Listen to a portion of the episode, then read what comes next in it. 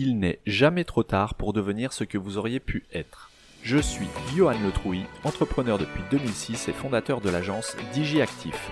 Spécialiste de la vente en ligne, nous accompagnons les TPE-PME sur les problématiques du e-commerce.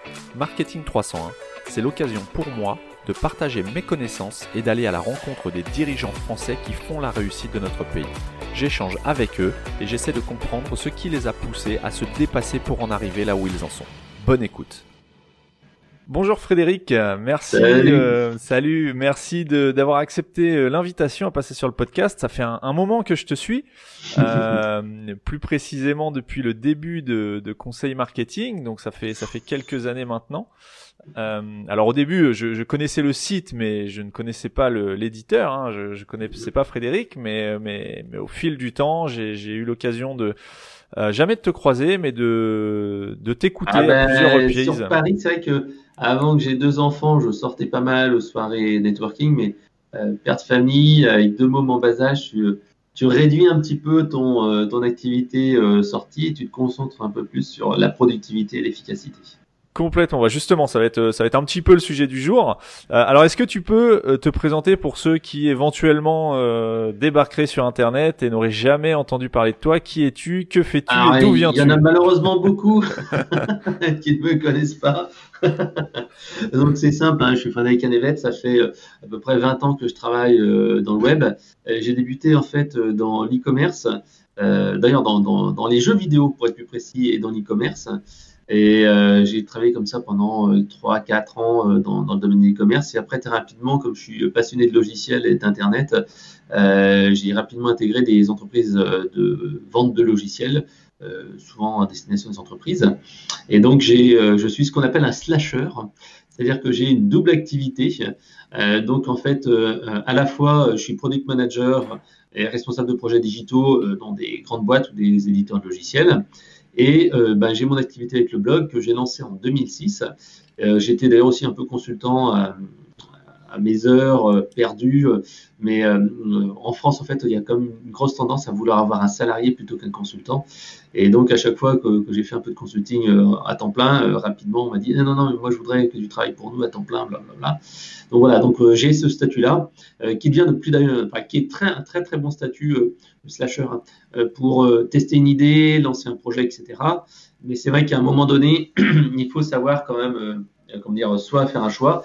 Et c'est vrai que moi, par exemple, là, pour l'instant, euh, bah, c'est un statut qui me convient, mais avec deux enfants et tout ça, euh, c'est, tu, tu es à un moment donné de dire où sont tes choix, où sont tes priorités, ou alors, ou alors, la troisième voie, qui est d'améliorer son efficacité et d'améliorer son, son organisation. Et par exemple, moi, comme je dis toujours, un des meilleurs choix et une des meilleures décisions que j'ai prises il y a, il y a trois ans de ça, c'est de faire appel en fait à une assistante offshore qui est à Madagascar et qui peut en fait tout simplement euh, gérer une partie de l'activité.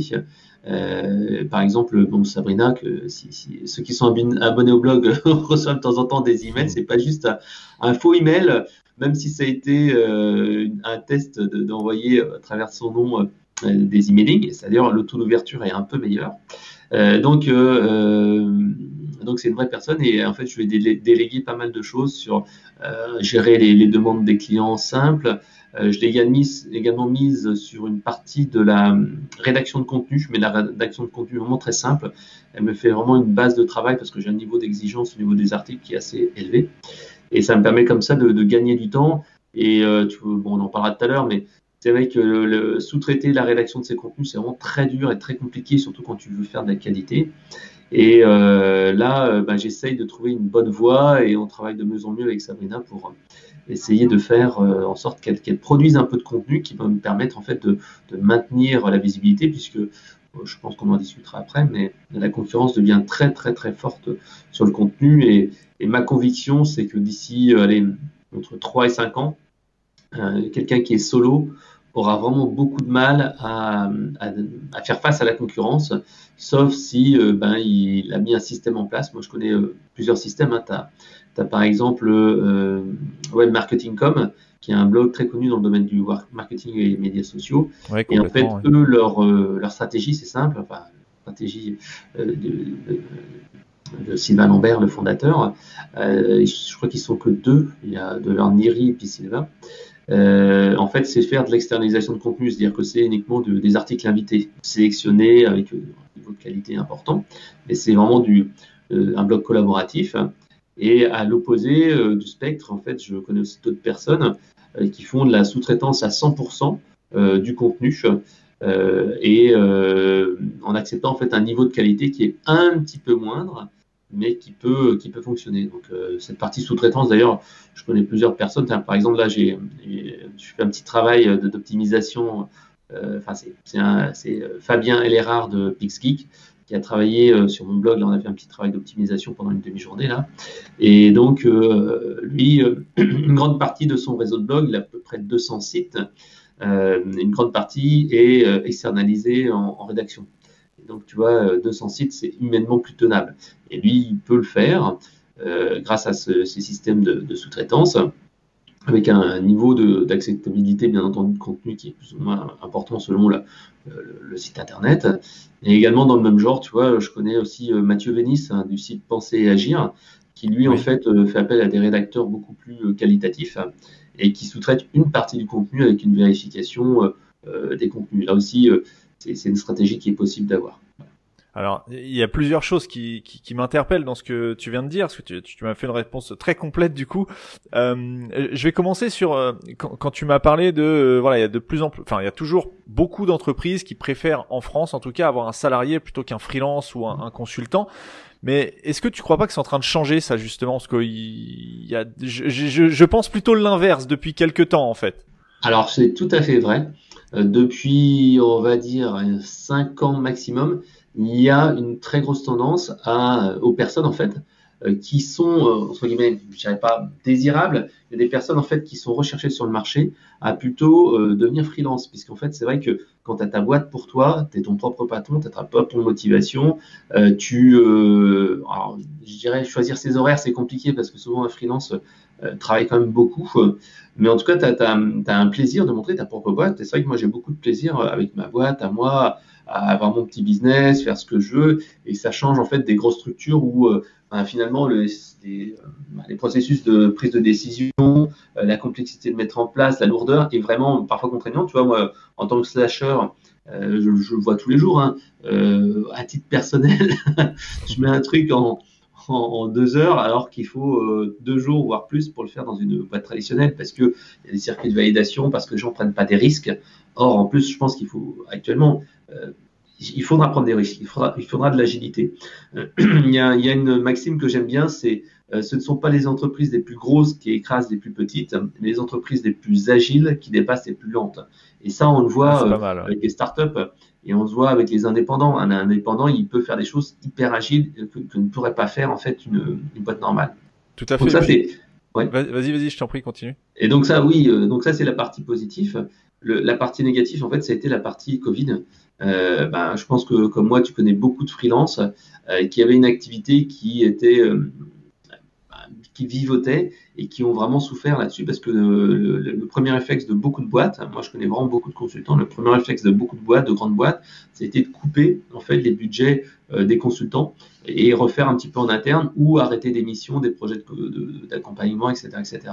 Donc euh, le, statut de consultant et de freelance et d'indépendant est, très bien à partir du moment où euh, euh, bah, tu es plutôt jeune et pas trop de famille et en bonne santé, que tu as un profil qui est désirable, marketing, développement, euh, commerce, etc., etc., et où en fait tu n'as pas un ralentissement économique comme maintenant, puisque tu, vois bien que en tant qu'indépendant, tu, souffres plus parce que en fait, si tu n'as pas fait attention à, prévoir, dans, moi c'est ce que j'essaye de faire, à hein, prévoir une partie de tes finances pour ben, ta vie quotidienne, tes impôts et ensuite le futur, en particulier la retraite, et ben tu peux te retrouver un peu en difficulté.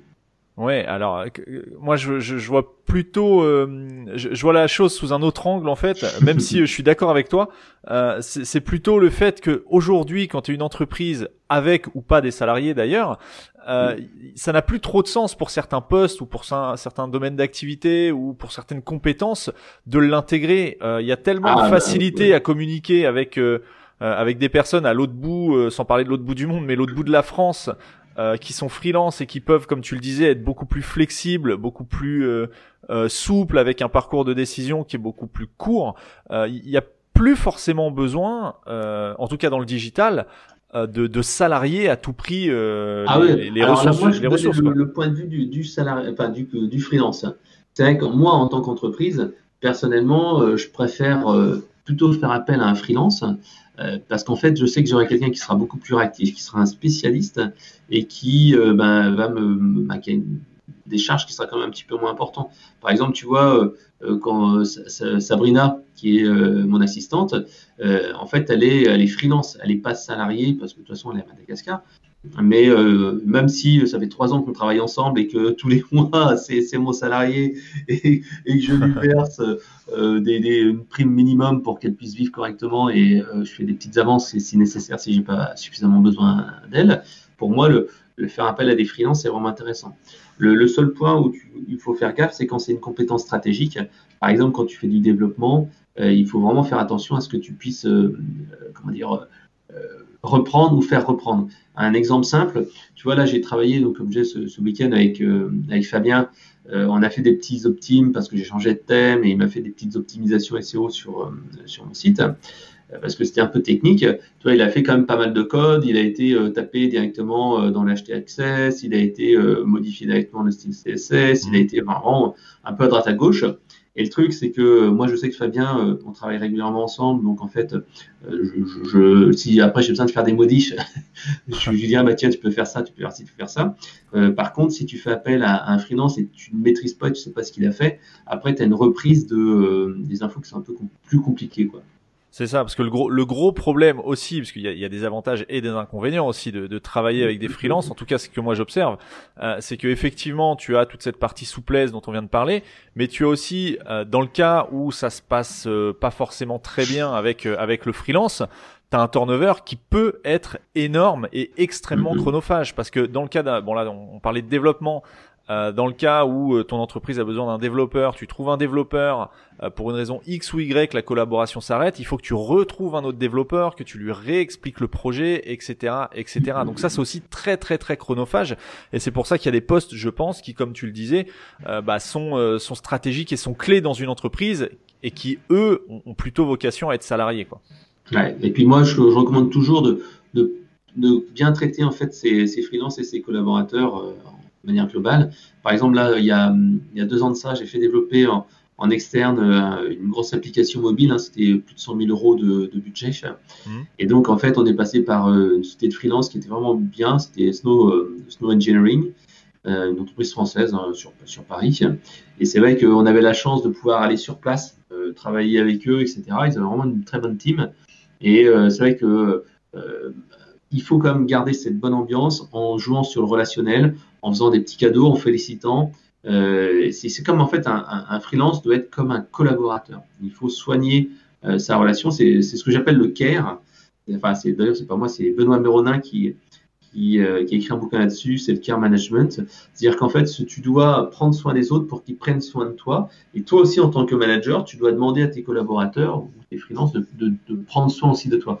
Ça va dans les deux sens. Et si toi, tu prends soin de tes collaborateurs, tes collaborateurs prennent soin de toi, alors ils prendront soin des, des clients.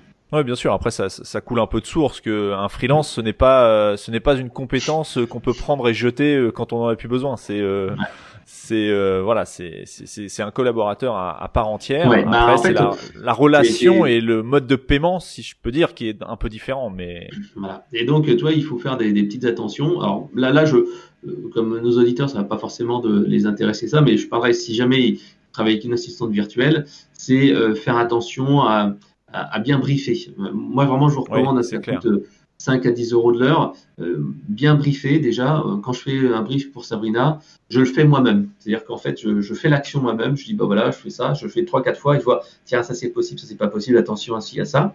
Ensuite, j'utilise un outil euh, qui s'appelle Loom, L-O-O-M.com, qui permet en fait de faire, ouais, c'est un bon outil qui permet de faire des screencasts et je lui montre, voilà, voilà ce qu'il faut faire. Euh, je préfère qu'elle perde 5 minutes à regarder la vidéo euh, plutôt que pas comprendre et faire des choses et passer des heures. Et donc, en fait, ouais, je, je monte le truc. Ensuite, j'écris, dire voilà, tu dois faire ça, ça et ça. Et euh, je dis, bah voilà, grosso modo, ça devrait te prendre tant de temps. Parce que ça m'est arrivé déjà de faire de la sous-traitance de, bah, de, transcription de vidéos comme celle-ci. Et euh, je crois que j'avais fait une vidéo de deux heures. Et euh, la personne m'a dit qu'elle avait mis quasiment cinq jours à faire la transcription. Wow, wow, wow. J'ai dit, mais, mais ça, c'est pas possible, pas pu passer cinq jours à faire ça. Mais si, mais j'ai réécouté la vidéo plusieurs fois.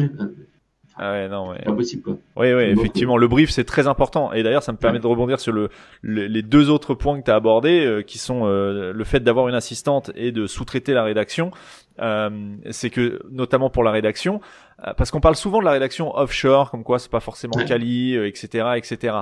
Alors, bien évidemment, il y a du bon et du mauvais partout, mais c'est ça tient surtout au brief, en fait. Si ton brief tient en une ligne, bon bah forcément, euh, il y a de grandes chances que la rédaction que tu as commandée euh, ne corresponde pas à 100% aux attentes que tu as. En revanche, si tu prends le temps de faire un brief euh, qui est correct avec les, euh, les, enfin ce qui doit se trouver, les idées qui doivent ressortir dans, dans la rédaction, etc., etc. Tu auras un texte beaucoup plus qualitatif qu'il ait mm. été rédigé en France, à Madagascar ou, euh, ou je sais dans un pays d'Afrique euh, quel qu'il soit quoi.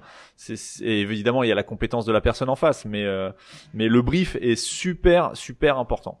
Ouais, ouais en fait la, la rédaction, sincèrement, ça fait deux ans, trois ans que je suis, je suis dessus. J'ai testé au moins une dizaine de rédacteurs et je suis arrivé à la conclusion qu'un texte qualitatif tel que le niveau que je souhaite pour mon blog à moi, euh, je ne le trouve pas. Et en fait, euh, et vraiment pourtant, j'ai, je suis passé par des rédacteurs qui étaient payés 80 euh, voire 100 euros l'article. Hein. C'est quand même c'est un prix européen quoi. Oui, c'est ça. Ouais. C'est le prix en France. Voilà. Et donc, en fait, euh, soit tu enfin, as des moyens de, de, de, le faire de manière un peu différente, on abordera le sujet.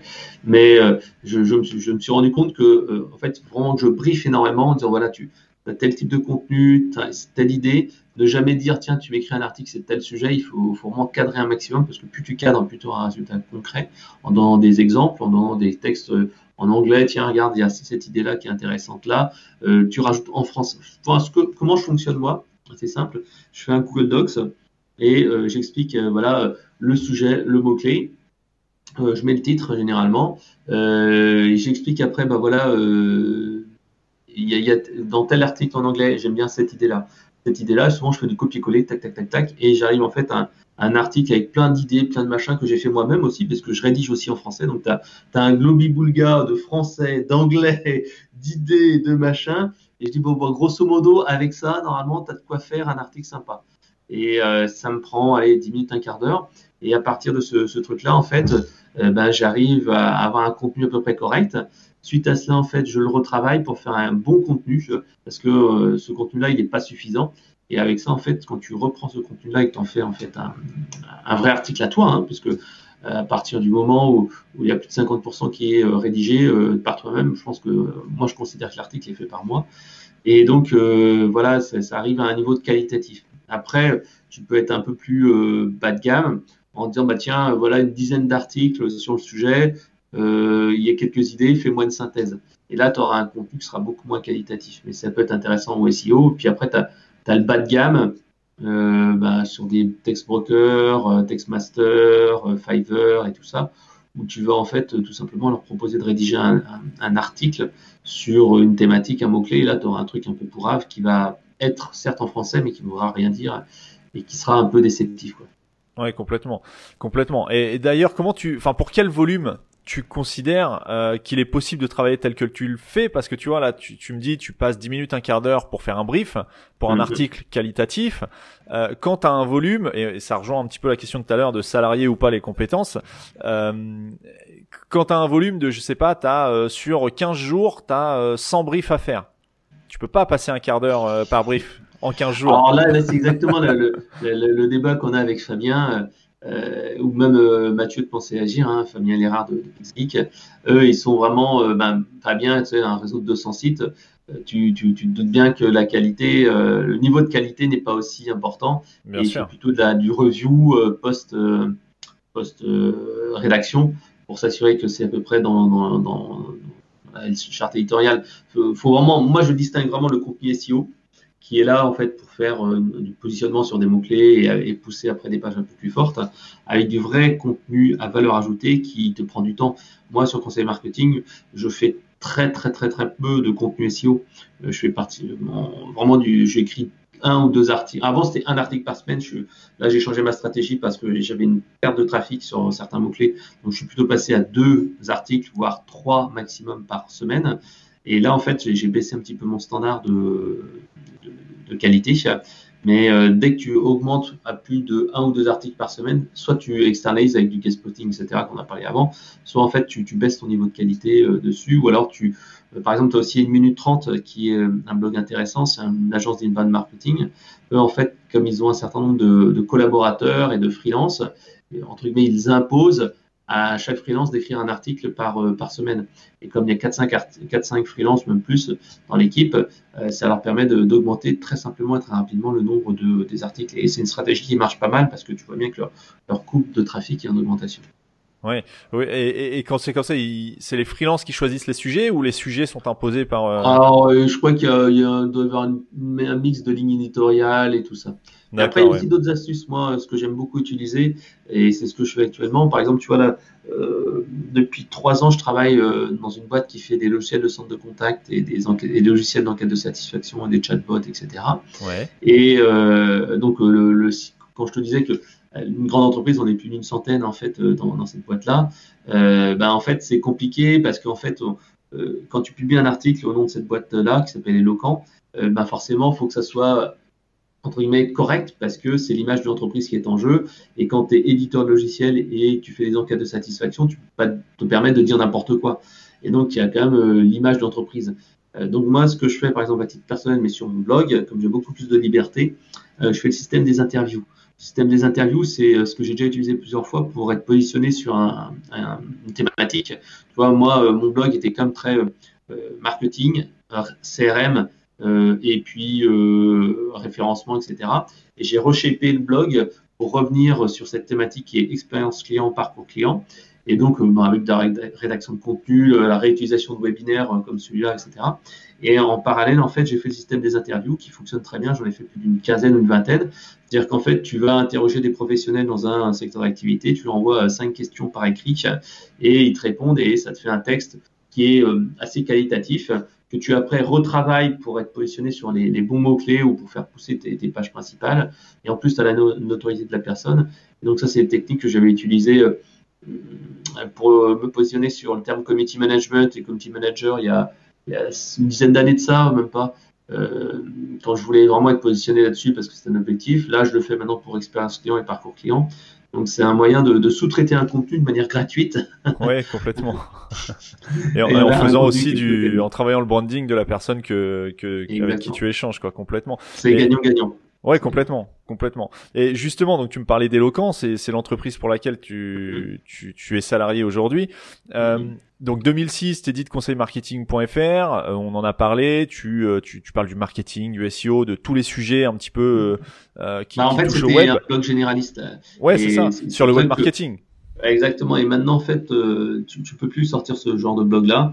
Euh, et là, je me, je me rends compte hein, parce que tu as une surface en fait thématique qui est trop importante pour Google et pour les lecteurs. Les gens parfois me disaient mais, mais tu, tu parles de quoi? C'est quoi comme blog? Et Ils avaient du mal à me mettre dans une case entre marketing, marketing digital, euh, vente, CRM, machin.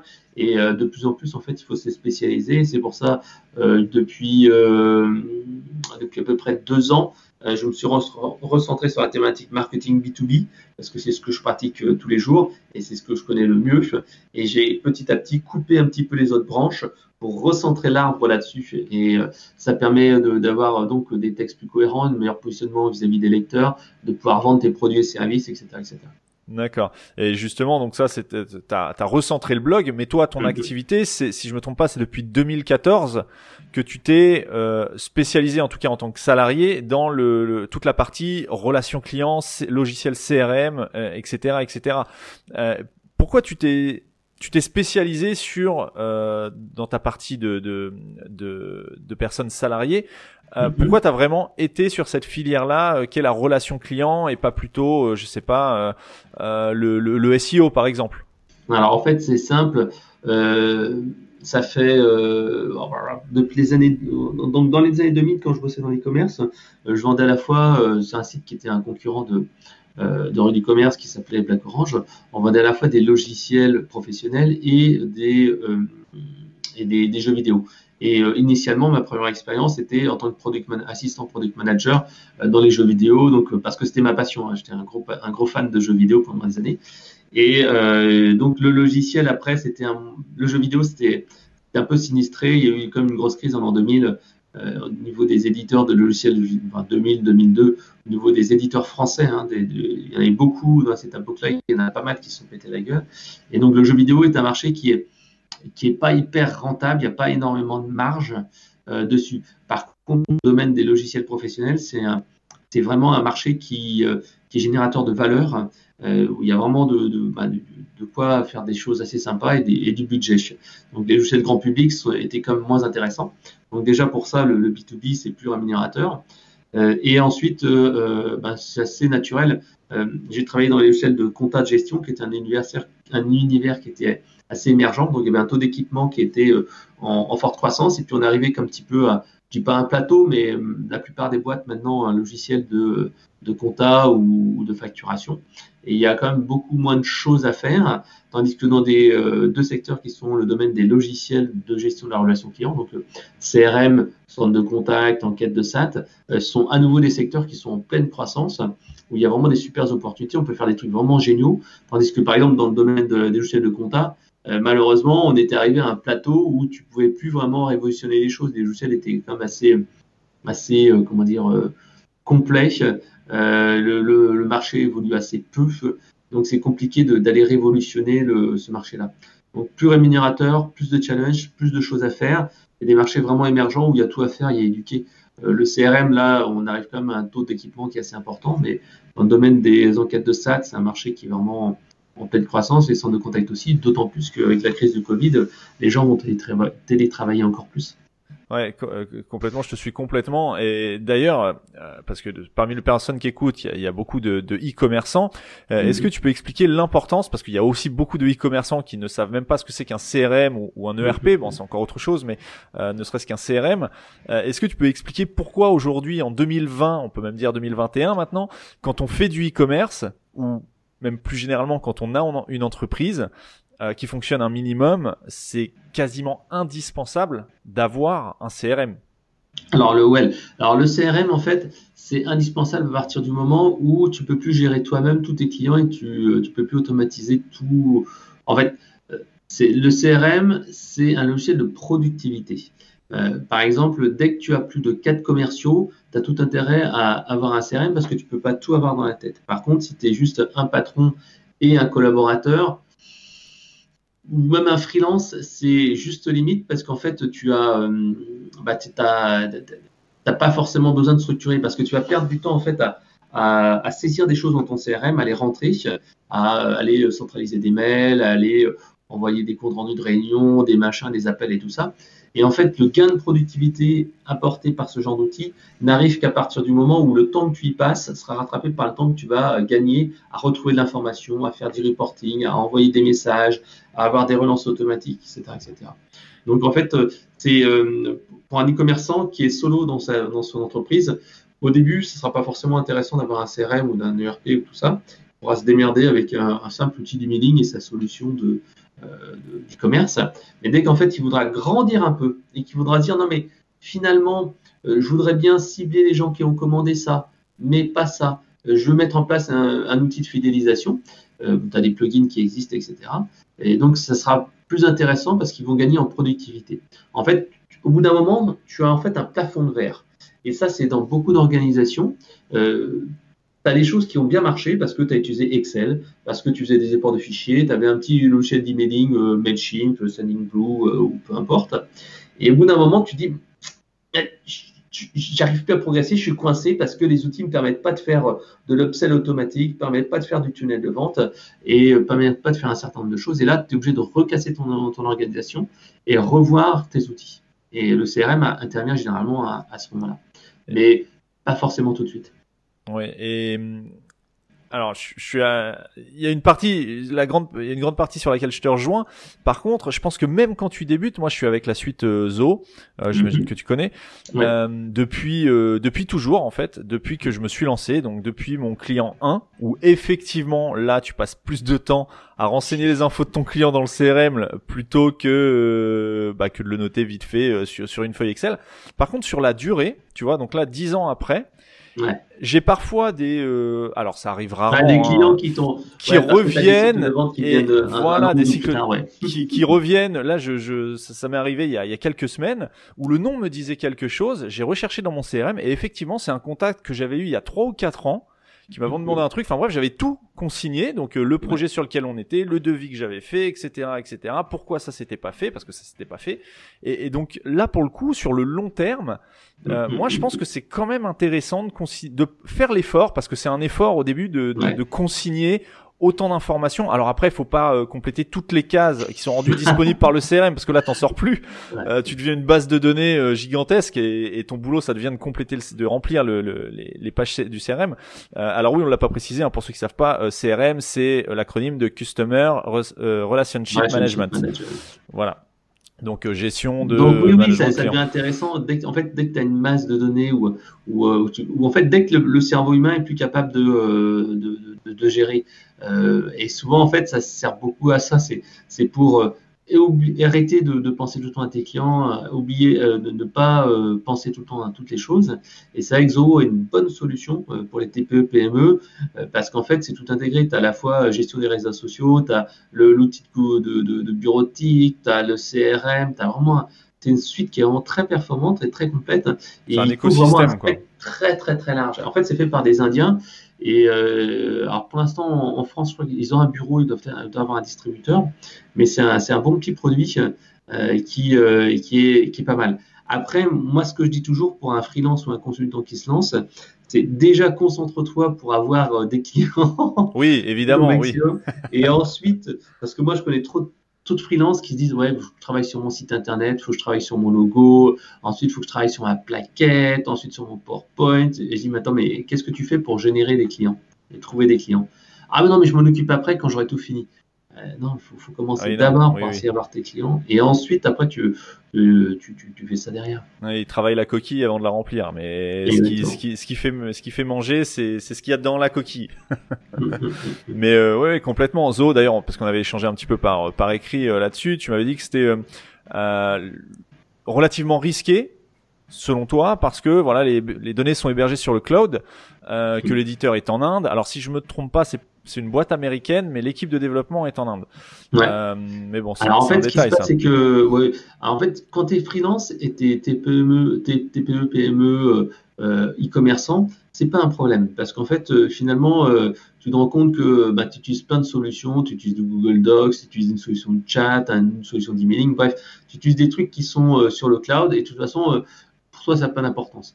Par contre, dès que tu es dans une grande entreprise, une grande boîte, elle va plutôt faire attention à d'autres choses parce que euh, tu as, le RGPD qui fait que bah, tu es euh, obligé de, vérifier où sont tes données, qui les sous-traite, qui les héberge, et ça devient un sujet. Un, un freelance, une TPE, une PME n'a pas ces, euh, ces problématiques-là. Donc, c'est pour ça que Zoho est très bien quand tu es une petite entreprise. Tu fais confiance. En fait, c'est la confiance.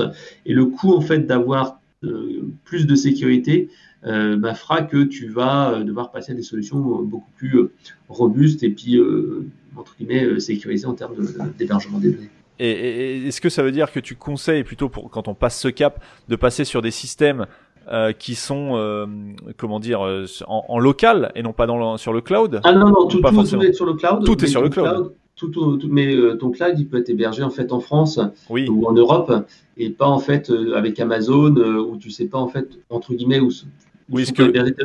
Moi, moi, à titre personnel, tu vois, euh, en tant que freelance, je m'en fous complètement et c'est pas un sujet pour moi. Et, je déclare juste dans ma charte RGPD où sont hébergées mes données. Mais quand tu es une grande entreprise, par exemple, nous, on travaille avec des grosses boîtes euh, du CAC 40, euh, pour elles, en fait, c'est totalement différent. il y a eu une modification de, un jugement qui a fait que le Privacy Shield, qui est en fait la, la norme, en fait, qui disait voilà, si les données sont hébergées aux États-Unis, c'est pas grave parce que Privacy Shield, ça, c'est conforme au RGPD. Il y a un jugement qui est arrivé il n'y a pas très longtemps qui dit que RGPD, ça va être hébergé selon les, règles européennes françaises. Et donc, en fait, euh, euh ils, ne prendront pas le risque. Une grande entreprise ne, prendra pas le risque alors qu'une TPE, PME, on s'en fout. Ouais, complètement. Non, je vois complètement l'idée et puis c'est relativement cohérent. En plus, je, je, vais, je, vais, revenir un petit peu sur le sur le e-commerce, euh, tout ça. Même si toi la ta spécialité c'est vraiment le B2B, ah, mais on peut faire du e-commerce en B2B aussi. Tu parles souvent de l'effet waouh. Alors, Je sais pas si tu as déposé le le, le terme. non, non, l'effet waouh en fait c'est c'est quelque chose qui est assez important. En fait, ce qui se passe, c'est que euh, de plus en plus en fait, on va dire qu'on ne vend pas en fait juste des euh, des produits, mais on va vendre des expériences. Tu vois, quand tu vas aller euh, acheter une paire de baskets, et eh ben, tu vas peut-être, euh, tu vas pas juste venir prendre tes baskets et tu repars. Tu vas peut-être te dire, tiens, j'aimerais bien peut-être les essayer. Et tu vois, par exemple, les magasins Decathlon travaillent vraiment là-dessus sur pouvoir essayer le matériel, etc., etc. Euh, tu, vas pouvoir, quand tu veux aller, par exemple, acheter une voiture, tu, vas pas juste regarder la bagnole, ils vont te montrer sur un écran, ils vont regarder les couleurs, le machin, les options, ils vont te faire un peu rêver. Donc pas juste un produit. Donc tu vends plus en fait une, expérience et de plus en plus quand tu vas aller euh, au restaurant, euh, quand ça sera un peu plus euh, calme, tu, tu, tu, tu, vas pas juste venir manger, mais tu vas vendre, tu vas vendre une expérience avec un cadre. Par exemple, là, tu vois, tu avais des restaurants qui, qui étaient mangés dans le noir, qui étaient un petit peu à la mode, où tu mangeais, tu, tu viens pas juste au resto, tu viens, voilà, manger dans le noir avec un truc un peu bizarre ou alors tu, tu vois la, cuisine moléculaire, enfin toi tu c'est des trucs avec de, de l'azote liquide. Tu vends pas juste une, une restauration, tu vends pas juste un, Oui, tu vends pas de la nourriture, tu, tu vends une expérience. Exactement. Et ça, en fait, de plus en plus, tu vas devoir le faire pour en fait te distinguer des autres. Et euh, donc euh, dans cet aspect euh, donc expérience, tu as euh, ben, le produit en lui-même ou le service en lui-même et tu as tout ce qu'il y a autour qui va faire que tu vas avoir un, effet wow. Euh, je te donne un exemple dans l'e-commerce. Euh, je ne sais pas si tu as déjà commandé chez Frishti. Non, alors je connais le nom, mais non, j'ai pas commandé. Frishti, en fait, c'est. alors, en même temps, je suis sur le site internet. Donc, aller, c'est la livraison en fait de, de bouffe au restaurant. D'accord. Et en fait, quand tu, as, tu achètes chez eux, c'est tu fais pas juste commander. Euh, toi, dès le départ, toi, c'est pour ça que je me suis mis sur leur, euh, leur site internet, ils te vendent une expérience parce que euh, tu vois leur, leur homepage, c'est la cuisine d'antan avec du vieux, avec du gruyère, avec des radis qui sont pas des radis OGM, mais des radis, toi, où ils sont un petit peu abîmés. Ouais, je suis sur le site là, je regarde. ils disent bienvenue, c'est chez les amoureux du bon. Et donc ils disent plat maison et produits de saison. Et donc en fait, tu vois, c'est ils te, ils te, ils te vendent en fait une expérience et ils te quand, tu vois un des produits, c'est pas une carte classique. Euh, c'est une carte en fait où les produits ont un nom un peu particulier. Ils mettent directement euh, les, euh, les des, produits vraiment qui donnent envie. Ils ont bien sûr derrière, ils ont le sac qui va avec. Et bien entendu, quand tu, par exemple, quand tu vas commander qui sont en retard, tu reçois un SMS un petit peu humoristique qui dit ah le, le chauffeur euh, est en cours de livraison, vous inquiétez pas, ça arrive et tout ça. S'il est, s'il est en retard, à ce moment-là, il te propose un bon de réduction. Dedans, ils te mettent à chaque fois des trucs un petit peu humoristiques et tout ça. Enfin, tu vois, c'est, ils te vendent pas juste, en fait, une, une, de la bouffe. Ils te vendent, en fait, un, un, un, truc qui va être, là, ils te disent, euh, euh, le, le, ça va être quoi? Ça va être euh, le Bobune Fusion, euh, poulet NM maison, en fait, il, te, en fait, il te, les, recettes et tout ça sont vraiment originales. Et quand ça va pas, ils ont pensé cette expérience client pour que euh, ben, le livreur, euh, ben, s'il est en retard, tu as une petite alerte et tout ça. Donc en fait, tu travailles d'expérience client. Et justement, l'effet waouh, il arrive là. C'est-à-dire que euh, tu dois penser client. C'est-à-dire que tu as un parcours client, la personne, elle commande sur site internet, elle est livrée et après, elle balance sa bouffe à la poubelle, hein, si on parle toujours de, ça, euh, et ben en fait, tu dois dire comment je vais faire que la personne se dise waouh, c'est génial. Et par exemple, si tu regardes le, poulet sweet et spicy, tu dis euh, voilà, ce poulet bleu était frit, caramélisé doucement, blablabla. Donc, tu vois, ça donne un petit peu envie. Et après, à la fin, ils disent c'est le reconfort garanti. Et donc, euh, tu vois, ils, vendent vraiment le truc. C'est pas juste je, vais te, proposer un poulet, euh, machin truc. Ils te, ils font un petit peu rêver. Quant à la livraison, tu commandes, tu as la confirmation, tu as un petit peu d'humour, tu as parfois le, la tête du gars. Quand, quand il est en retard, comme je le petit SMS, etc., etc. Donc, il faut vraiment se dire comment tu vas fluidifier le parcours client. Et en e-commerçant, euh, en e-commerce, c'est la même chose. Tu dois en fait fluidifier ce parcours client et réduire les points noirs. Et réduire les points noirs, c'est au moment où ça se passe mal. Donc, tu dois identifier où il y a des abandons de panier dans ton parcours. Par exemple, dans l'e-commerce, euh, souvent, en fait, un élément clé, c'est euh, le, passage de la commande. Le passage de la commande, en fait, ben, il est toujours un petit peu délicat. Et donc, ce que, ce que tu dois faire, c'est dire comment je peux fluidifier ça. Par exemple, tu peux mettre une FAQ interactive. Au moment du, passage de, la commande, tu as une petite FAQ qui apparaît. Parce que tu sais très bien que, comme moi, quand tu es e-commerçant, euh, ben, parfois, en fait, la personne, elle veut commander, puis elle voit les frais de port. Elle dit Oh putain, les frais de port, je les avais oubliés. Comment ça, c'est pas le forfait? Ils me font chier, je pars parce que je suis énervé. Et donc, en fait, c'est parfois mettre un petit chat ou un chatbot euh, au bon moment du parcours client. Donc, euh, FAQ interactive, euh, chatbot, etc. Et tu dois fluidifier ce parcours client et réduire les points noirs. Donc là, c'est ce, ce que font les gens de manière un peu classique. C'est comment je fais pour que mon expérience client soit la plus fluide possible. Le problème, c'est que ça, ça devient de plus en plus la norme.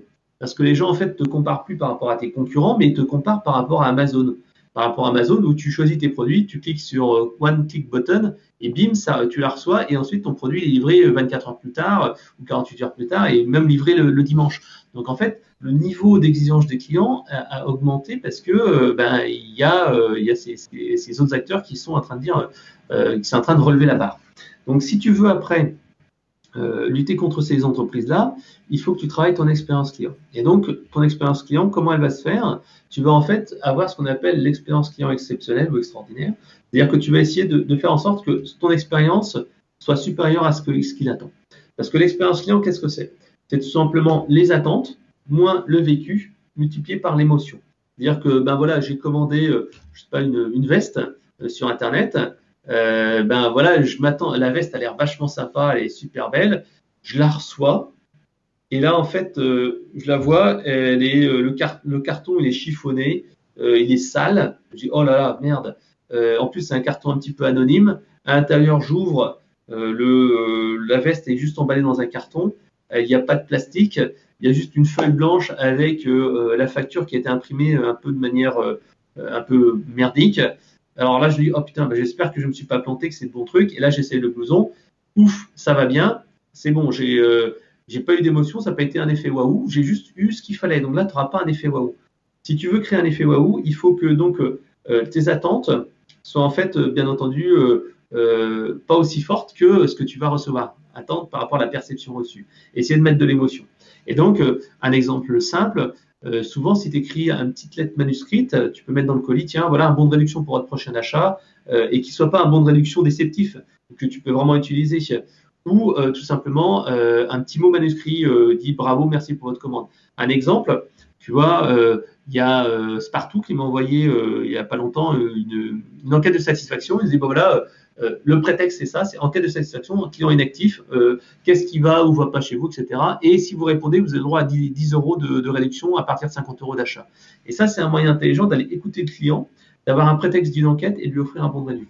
Mais au-delà de ça, euh, je te donne un exemple pour moi. Moi, moi, moi Frédéric Canevette, tu vois, je, vends mon bouquin qui s'appelle le Gross Hacking, qui est un bouquin en fait qui explique les techniques du Gross Hacking, et je le vends en direct avec ma formation vidéo. C'est-à-dire qu'en fait, tu peux acheter mon bouquin soit tout seul, donc le gros hacking, tu achètes sur Amazon ou, via moi, mais via moi, moi, j'ai pas beaucoup d'intérêt, mais je le fais, je le dédicace. Soit en fait, tu achètes la formation vidéo gros hacking toute seule, soit tu achètes la formation gros hacking plus le bouquin dédicacé. Et euh, euh, bien entendu, euh, si tu regardes la page de vente, tu verras que le bouquin il a 25 balles, la formation à, 50, si je me souviens bien, et le bouquin et la formation à 60. Et là, le mec, forcément, toi, il y a l'aspect l'heure, il dit Ah non, mais pour 10 euros de plus, je vais avoir le bouquin dédicacé, le machin. Quoi. Donc voilà, donc j'avais ce bouquin-là, je l'envoyais, puis je commençais à faire mes envois avec le bouquin d'information. À partir de 60 euros, tu vois, tu, peux accepter de perdre 5 minutes euh, à remplir un truc et aller euh, l'envoyer en masse à la poste. Et je me suis dit, Fred, tu dédicaces, tu fais le truc, mais il manque l'effet waouh. Le mec, en fait, il va recevoir ton bouquin, il va dire, ah ouais, bah, j'ai commandé le bouquin dédicacé, je l'ai reçu. Euh, voilà. Et donc, je me dis, merde, Fred, il faut que tu crées un effet waouh. Et ce que j'ai fait, c'est que j'ai acheté un petit marque-page, j'ai acheté des petits stickers euh, comme, utilise mes filles, mais en, pirate, parce que c'est le, euh, le c'est le piratage. Et donc, j'ai maintenant, je prends à chaque fois euh, un peu de temps pour écrire un petit mot avec trois conseils personnalisés, enfin, plus ou moins personnalisés euh, sur le growth hacking. D'ailleurs, pour être tout à fait honnête, c'est pas des conseils personnalisés. Je prends des stickers et à partir des stickers que je colle, j'essaie d'écrire un conseil qui, qui, qui, va avec. Oui. Et donc, je fais ça. Et donc, bim, je, je l'envoie directement dedans. Et donc, ça fait une petite surprise aux personnes qui le reçoivent. Donc, le but, c'est vraiment de, créer cet effet waouh et euh, de, faire en sorte que la personne dise waouh. Et dans l'e-commerce, tu as une astuce qui est vraiment euh, très intéressante de faire et que je recommande de faire à tous les e-commerçants. C'est le message vocal. C'est-à-dire qu'en fait, tu sais comme moi que la personne va commander un produit et elle va le recevoir. Et ce qui est intéressant, c'est qu'elle laisse un avis, qu'elle en parle, etc. etc. Euh, le, truc, c'est que tu généralement, tu reçois un email de manière assez classique. Comment s'est passé la livraison? Euh, Ça va bien, etc., etc. Si ça va mal, tu essaies de rattraper le coup. Et, si ça va bien, donc tu publies l'avis euh, sur ton, site. Le truc, c'est que tu as un taux de, remplissage qui est relativement faible. Donc, ce que tu fais, c'est que tu utilises en fait la technique des messages vocaux. En fait, ce sont des SMS vocaux qui sont déposés sur ton téléphone, sur ton 06. Euh, Et donc, en fait, tu enregistres en MP3, dire bonjour, c'est Frédéric. bah, J'espère que le, bouquin de Gros Hacking vous plaît bien. Bah, J'ai mis beaucoup d'efforts là-dessus. si si tu vraiment deux secondes là-dessus et s'il te plaît, est-ce que tu pourrais déposer un avis Et si tu fais ça, je te ferai un petit bon de réduction sur ton prochain achat. Et en fait, tu enregistres ça et c'est envoyé automatiquement sur les euh, téléphones portables de tes clients qui ont l'impression que ce soit un truc personnalisé, alors qu'en fait c'est industrialisé, mais comme le message est déposé sur répondeur, que c'est quelqu'un qui te l'a mis, qui, est, qui c'est pas un message qui est préenregistré, ça crée de l'émotion, ça crée de la valeur, et euh, typiquement en fait on, on observe donc euh, que le taux de remplissage des avis est beaucoup plus important, que le taux de réachat est beaucoup plus rapide, et donc faire cette petite action-là, ce petit effet waouh, où la personne se sent considérée, ben, ça permet de faire euh, des choses en plus. Donc, autrement en e-commerce, euh, la fameuse lettre, manuscrite dans le colis, bon voilà, c'est toujours le truc qui, est sympa avec le petit bon de réduction. tu fais également travailler sur ton effet waouh avec comme pour Amazon, hein, l'échange sans poser de questions ou rien du tout, des choses comme ça. Euh, répondre le week-end. Alors, tu peux répondre le week-end avec un chatbot, ou alors quand tu dis qu'en France c'est compliqué, bah, tu passes tout simplement par des sociétés offshore. Euh, moi, par exemple, euh, Sabrina, elle a travaillé pendant longtemps à temps partiel pour une boîte en fait e-commerce. Et en fait, bah, en France, ils n'étaient pas capables de faire le week-end et les jours fériés. Et elle, elle faisait ça en fait en soirée parce que tu sais très bien comment ça se passe. Un, commerçant, il travaille la journée, puis il rentre chez lui comme tout le monde. Mais sauf que son client, généralement, il est aussi au travail. C'est quand il rentre chez lui qu'il commence à avoir des problèmes. Donc c'est là en fait que tu peux prendre soit une assistante à distance, soit aussi tu peux mettre un chatbot ou un callbot hein, qui est un peu l'équivalent. Voilà. Et, en mettant, en mettant, excuse-moi, je te coupe, mais en mettant ce genre d'action en place, euh, tu, tu contrecarres aussi le, le, les géants de l'industrie comme, comme Amazon qui eux ne peuvent pas, de par leur taille, se permettre de personnaliser les, les messages à un bah niveau assez important, quoi. Ouais, donc moi je recommande à chaque fois les gens qui sont un peu artisans, euh, qui sont euh, indépendants, de d'essayer de créer cet effet waouh. Euh, tu vois, euh, par exemple, tiens, j'ai une amie qui est peintre, donc c'est Amélie, Amélie Paris. Mhm. Elle en fait, donc, elle fait des tableaux, tableaux personnalisés, etc. Donc c'est des tableaux quand même assez intéressants, ça coûte plusieurs centaines voire milliers d'euros. Et donc en fait, quand elle t'envoie un tableau, donc tu reçois le tableau et puis tu reçois après une petite carte postale personnalisée, un petit dessin personnalisé qu'elle a fait pour toi dans une enveloppe spécifique, et tu dis ah waouh. Donc en fait, il faut que tu arrives à trouver comment créer cet effet waouh. Et en fait, il y a un excellent bouquin là-dessus qui s'appelle Ces moments qui comptent. C'est les frères euh, If qui ont, euh, qui ont fait cette, euh, ce bouquin-là, qui avait écrit, également ces idées qui collent. Donc, c'est un excellent bouquin que je vous invite à lire, ce qui permet de, de savoir comment tu peux créer un effet waouh dans n'importe quel secteur d'activité et dans n'importe quelle condition. Il t'explique aussi que cet effet waouh, tu dois pouvoir le faire en fait aussi à titre personnel. Parce que dans ta vie personnelle, des, bah, un moment, tu dois faire un effet waouh à ta femme, à tes enfants ou n'importe quoi, en disant waouh, t'as pensé à moi. Par exemple, imaginons que bah, il y a ta chérie qui rentre à la maison. Toi, une fois, tu rentres une fois plus tôt, tu prépares à manger, tu fais un petit dîner aux chandelles et tout ça. Ta femme dira waouh, ah mon chéri, t'as vraiment pensé à moi. Et là, en fait, euh, c'est un moment qui compte. Et en fait, ils expliquent que pour créer un moment qui compte dans une entreprise, tu dois également le faire. Euh, par exemple, imaginons que tu as un rachat d'entreprise tu veux faire un nouvel élan dans l'entreprise, tu veux euh, marquer en fait un point d'évolution. Tu dois créer en fait un moment euh, waouh.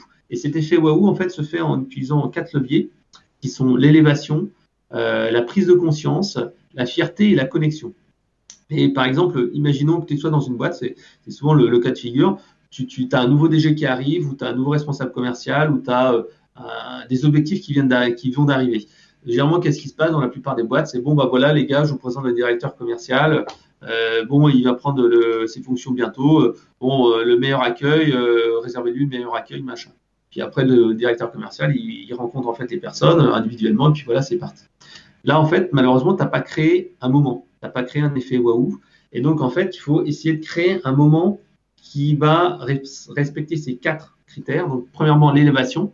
Donc, il faut sortir les gens de la routine. C'est-à-dire que quand tu es niveau directeur commercial, niveau directeur marketing, euh, même un freelance, hein, tu es freelance, tu viens intervenir et tu veux faire euh, une, intervention dans une, dans une boîte. Ben, le problème, c'est que si tu fais une réunion comme d'habitude, ils vont dire ouais, c'est comme d'hab. Non, il faut sortir de la routine. Il faut, par exemple, euh, créer quelque chose de spécifique. Euh, sortir par exemple de l'entreprise, même si c'est euh, aller dans un hall d'hôtel euh, ou dans, un truc pas très loin, mais créer un truc qui va être spécifique, qui va casser la routine, casser le, script. Pareil au téléphone, une personne, un conseiller, il devra dire non mais normalement j'ai pas le droit de, faire ça, mais je le fais pour vous, hein, je vous précise bien. Prendre conscience que ce moment est exceptionnel. Donc ça peut être se dire bah voilà il y a quelque chose qui change. Donc, on va dire, on va vous faire appel à, vous, etc., etc. C'est comme le mec de la hotline qui dit, normalement, ce truc-là est payant. Mais pour vous, je le fais. Et là, la personne se rend compte, ah ouais, c'est quelque chose d'exceptionnel. C'est un privilège, ouais, c'est ça. Voilà. Ensuite, à la fierté. La fierté, c'est dire euh, la reconnaissance du travail. Et donc, euh, par exemple, le, directeur commercial qui va être nommé, qu'est-ce qu'il va dire? Il va dire bravo les gars, vous avez fait ça, c'est top ce que vous avez fait. Euh, on est arrivé de là à là le mec au téléphone dit Ah ouais, bravo, vous savez 15 ans que vous êtes client chez nous, ah, je vous remercie de votre euh, fidélité. Et après, tu as la partie connexion.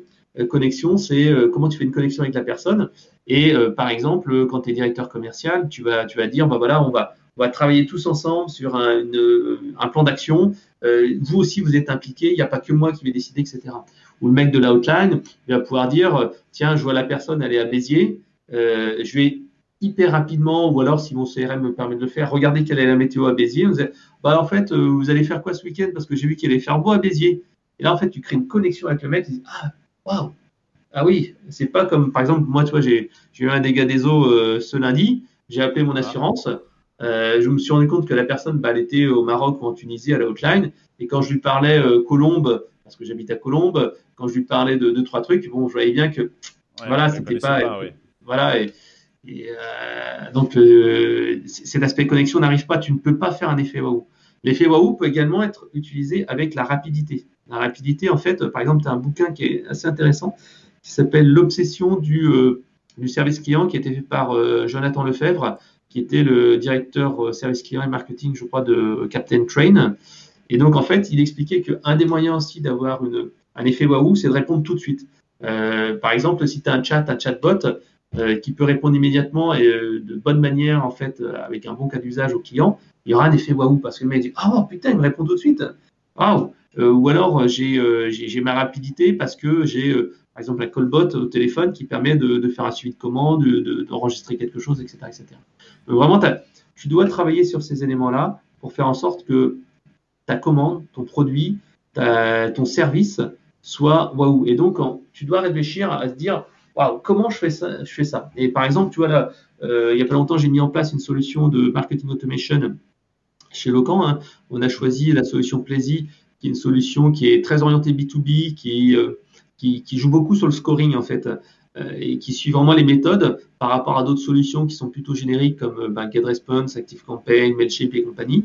Et c'est vrai que eux, ce qui est vraiment intéressant, c'est que cet effet waouh, ils l'ont puisque en fait, tu as un accompagnement avec un vrai onboarding process, c'est-à-dire que tu as réunion 1, 2, 3, 4, 5, 6, et puis après, tous les mois, tu as un point avec ton conseiller, euh, tu as, une solution de chat, je crois qu'ils utilisent Intercom dans le produit qui te permet en fait d'avoir un, un, suivi, et surtout aussi, derrière, tu as le suivi derrière. Et ça aussi, c'est pour créer un effet waouh, c'est euh, le pro la proactivité. La proactivité est essentielle. Si la personne, en fait, elle t'a envoyé un message et que tu as envoyé une réponse, si derrière tu lui dis, en fait, est-ce que c'est bon euh, J'ai bien répondu à votre, votre, question et pas votre ticket va être clôturé parce que vous n'avez pas eu de réponse. Là, tout de suite, tu, euh, tu fais la différence. Ou tu appelles au téléphone, là aussi, tu crées la différence. Ouais, tu, bah, on en revient un petit peu au même, quoi. Enfin, ce que, ce que j'ai l'habitude de dire, c'est euh, se différencier, quoi. Et ça, ce sont des moyens de se différencier. Mais quel que soit le secteur, d'ailleurs, pas, pas uniquement en e-commerce, un prestataire de service peut aussi euh, se différencier de ces manières-là. Euh, donc, euh, donc oui, non, c'est. En fait, c'est comment tu peux créer de l'émotion et créer de l'effet waouh. Et sincèrement, il faut juste prendre un peu de recul et se dire comment je vais faire pour faire cet effet waouh. Voilà. Je dis n'importe quoi. Imaginons que tu sois imprimeur tu, euh, tu, tu, imprimes des plaquettes, voilà, et euh, tu dis bon voilà, je fais que imprimer des plaquettes. Comment je peux faire pour faire un effet waouh à mes clients? Et tu peux réfléchir en disant ouais, euh, moi, je dis n'importe quoi, mais toi, j'ai un de mes collègues, il a une mini imprimante 3D, puis ça, il s'amuse à imprimer de tout n'importe quoi. Et, et là, en réfléchissant à ça, je me disais mais tu serais imprimeur, tu prendrais une petite imprimante 3D et tu ferais, dirais tiens, bah là, je vous imprime le logo de la boîte euh, en 3D offert dedans dans le petit, euh, dans le petit truc. Ah, waouh, un effet waouh. Ou alors, je sais pas, une tasse ou un truc. Tu dis, ah, putain, je m'attendais pas. Ah, c'est la surprise, il y a de l'émotion. Ouais, c'est ça, c'est jouer sur la surprise, quoi, aussi. Surprendre. Bah, l'émotion. Comme je te dis, c'est les attentes moins la perception multiplié par les émotions. Ok, attente moins perception. Attends, je note la formule magique. Attente. Alors il y a une formule, ça c'est la formule simplifiée. il y a une formule qui est beaucoup plus complète où euh, il y a vraiment, il y a, vraiment une formule qui est beaucoup plus complète, mais j'aime bien celle-là parce qu'elle est très simple. Ok, bon, c'est noté, je la ressortirai. je te mettrai en, oh, en, source. C'est pas moi qui l'ai inventé celle-là. Bon, ça, ça, fait bientôt une heure qu'on qu'on est ensemble. Euh, rapidement, est-ce que tu peux nous parler de, de ton livre que tu as coécrit, euh, le Growth Hacking? On en a parlé, euh, enfin, t'en as parlé rapidement tout à l'heure. Euh, comment c'est arrivé? Parce que là, c'est encore une autre facette. On n'est pas dans le CRM, on n'est pas dans, dans, dans l'effet waouh, on n'est pas dans euh, enfin si on est un petit peu dans le marketing, le marketing, comment c'est arrivé cette aventure de de, de l'écriture et, qu'est-ce que ça t'a apporté concrètement dans, dans, dans, ton business? Et de quoi tu parles dans ton livre aussi surtout? En fait, le, livre papier, euh, je sais pas si tu remarques actuellement, mais il y a de plus en plus de personnes qui utilisent ça comme levier. Euh, pourquoi? Parce que le, le, papier a encore une, une aura très forte. Par exemple, tu vois, quand j'ai sorti mon bouquin, j'ai proposé aux personnes de recevoir en fait euh, ben, la version e-book, hein, version euh, PDF. Même si c'est un imprimeur, il y a toujours la version Kindle. Et en fait, les gens me disaient non, non, non, ah non, je veux le livre dédicacé, euh, que tu me le donnes. Hein. Je, je, veux bien qu'on se rencontre pour l'avoir parce qu'en fait, tu as, une dimension d'expertise. Parce qu'en fait, quand tu l'as sorti un bouquin, papier, en fait, tout de suite, tu deviens un expert dans un domaine d'activité. Et ça, c'est quelque chose qui est important.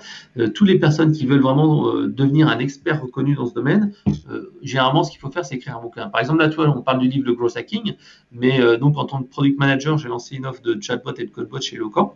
Et une de mes idées, c'était justement de dire, mais on va écrire un bouquin sur les chatbots. Et donc, j'ai publié un bouquin chez Duno qui s'appelle Booster votre business avec un chatbot.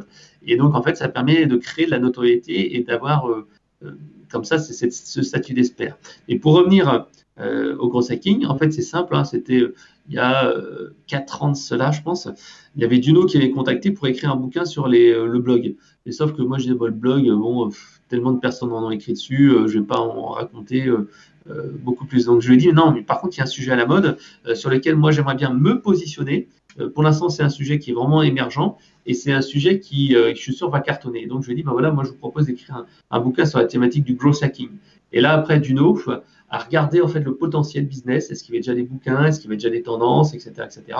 Et là, bim, ils ont dit OK, go. Et donc en fait, bah, j'ai travaillé sur sur le sujet. Et euh, comme j'ai pas beaucoup de temps, je me suis dit bah non, euh, ce que je vais faire, je vais trouver des co-auteurs. On va écrire à quatre mains le bouquin. Et finalement, ben, de quatre mains, euh, enfin quatre mains, huit mains, parce qu'on était oui. à quatre co-auteurs. Et donc euh, finalement, ben, il y en a un qui m'a lâché parce qu'il n'avait pas le temps, l'autre qui n'avait pas le temps non plus, blablabla. Et je me suis retrouvé tout seul. Heureusement, j'ai trouvé après Grégoire Gambatouf euh, qui euh, était OK pour rédiger une partie un peu plus technique parce qu'il est vraiment plus technique que moi sur, sur certains aspects. Et donc, on a écrit le bouquin et on l'a fait que à distance. C'est-à-dire que moi, j'avais fait le plan à l'époque avec les quatre premiers co-auteurs et euh, on a travaillé sur un Google Docs partagé, enfin plusieurs Google Docs partagés pour chaque chapitre. Et je n'ai vu, je n'ai vu Grégoire que quand le bouquin était déjà sorti euh, depuis deux trois semaines et euh, on avait peut-être échangé peut-être une demi-heure au téléphone maximum en tout et pour tout. Donc on a travaillé chacun de notre côté là-dessus. Donc voilà, donc c'est la notoriété, créer de la la visibilité, créer un événement. C'est ça qui est important, c'est créer l'événement. De plus en plus, en fait, les gens, ils sont dans la routine, et si tu ne crées pas un événement avec un webinaire, un bouquin, un machin, tu n'arrives pas à les faire sortir de leur train-train. Et donc voilà, ça me permet aussi à titre personnel de réfléchir et de s'auto-former sur un sujet. Puisqu'en fait, euh, il faut savoir que le bouquin t'obligera à structurer ta pensée, à structurer un peu ton, euh, bah, ta réflexion là-dessus et devenir de facto euh, un expert. Et après, en fait, donc bien sûr, le bouquin t'apporte cette visibilité, cette crédibilité auprès des médias, auprès des influenceurs. Donc, pour vraiment t'en servir. Et là, par exemple, j'ai sorti la version 2 du bouquin il y a, il y a les deux mois, même pas un mois. Et donc, en fait, là, maintenant, il faut que je travaille sur le plan promo, et ça prend beaucoup de temps, en fait, écrire un bouquin. C'est, j'estime, à une semaine temps plein, l'écriture d'un bouquin, quand tu connais le sujet. Quand tu connais pas le sujet, je pense que ça va être allez, deux semaines temps plein, c'est-à-dire deux semaines de, sûr, qui sont étalées sur, sur, le, sur, sur, la, sur l'année ou sur la durée du, du travail.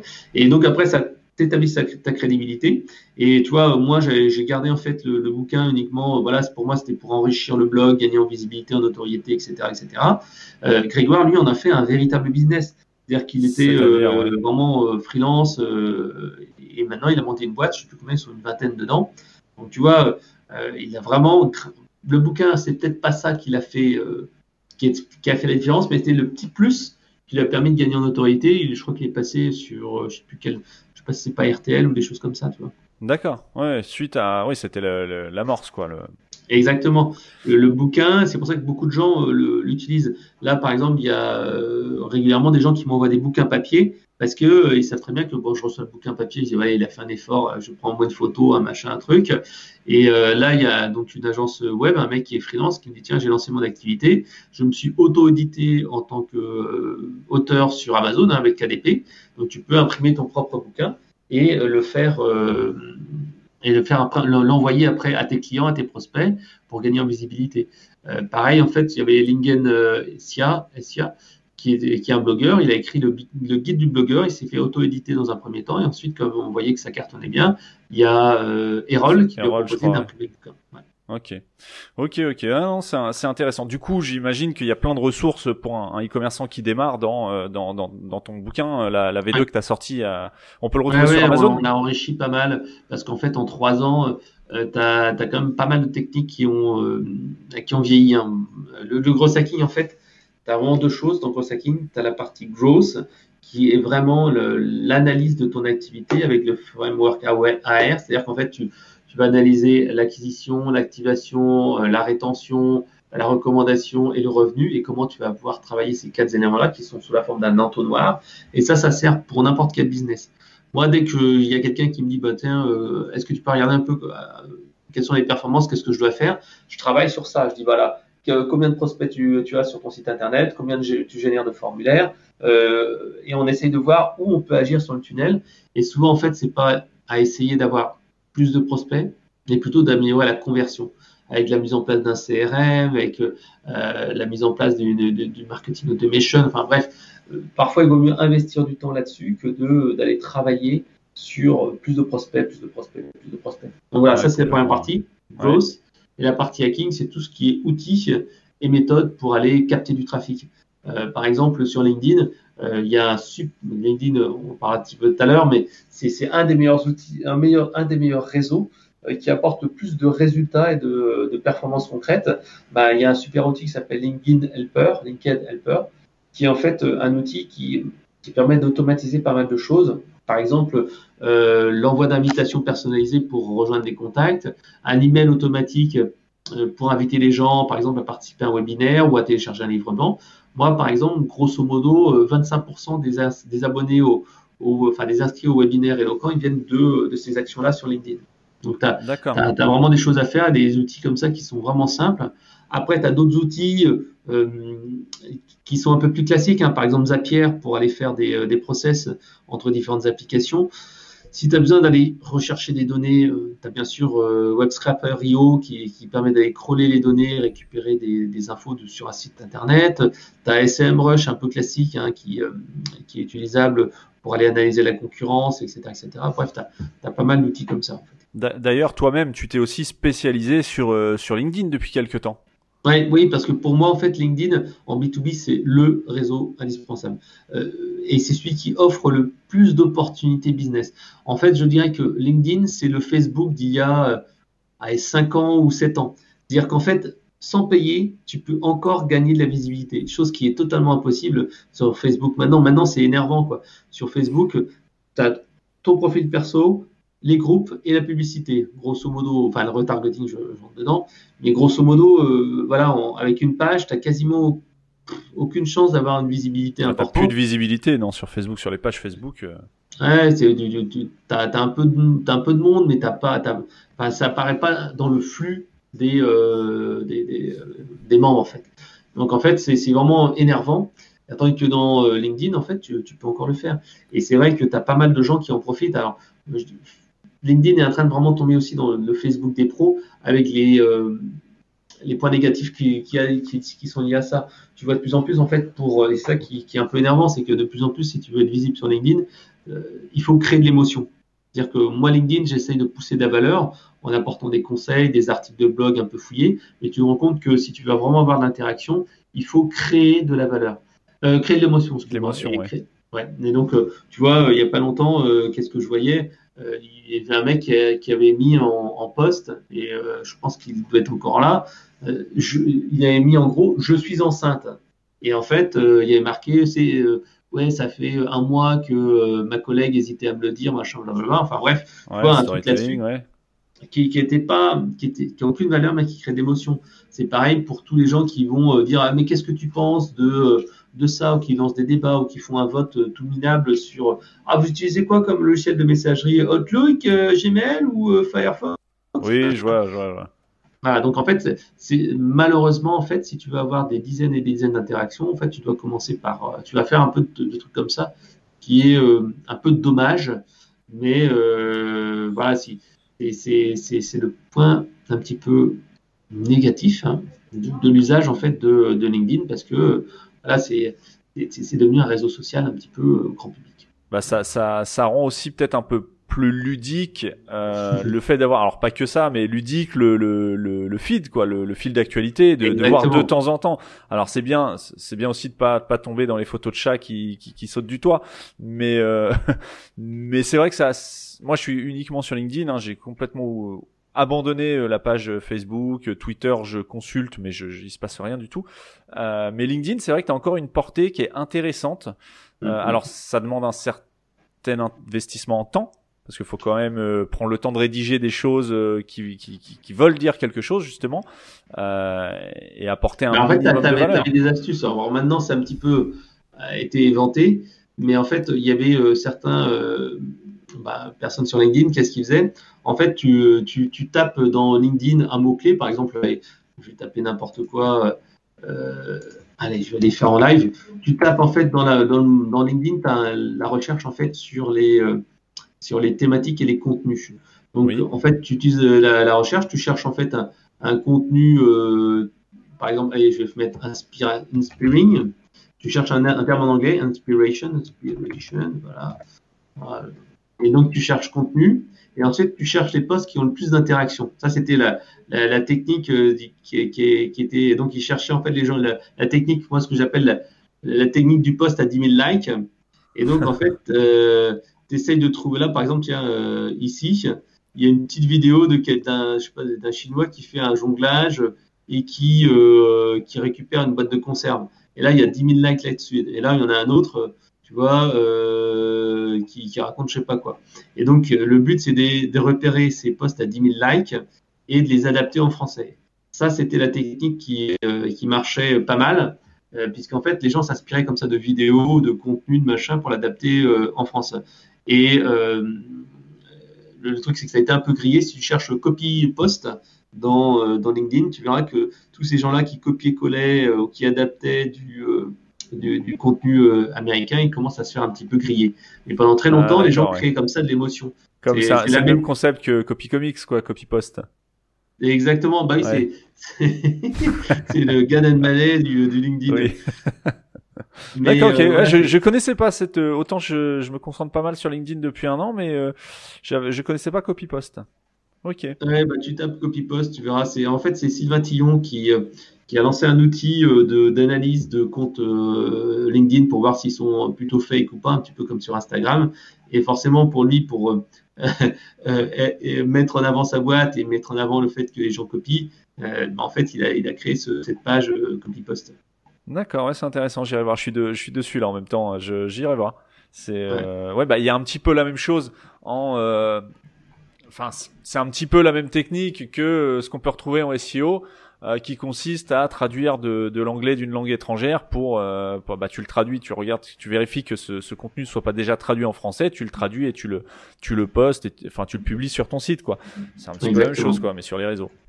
Voilà. Sur les réseaux. Et tu vois, tu, ce qui est intéressant, c'est qu'avec la recherche LinkedIn, toi, tu peux vraiment trouver des trucs vraiment très sympas. Euh, et, et, ça peut donner, ça peut vraiment te donner de, de, de, de l'inspiration et des idées. C'est quoi un bon profil LinkedIn pour toi? Un, bon profil LinkedIn. Alors ça, c'est une excellente question. En fait, un bon profil LinkedIn, c'est quelque chose qui va être valorisé. En fait, tu dois sculpter ton image. C'est euh, comment dire C'est comme euh, bah, c'est comme en fait, tu n'as qu'une seule occasion de faire une première bonne impression.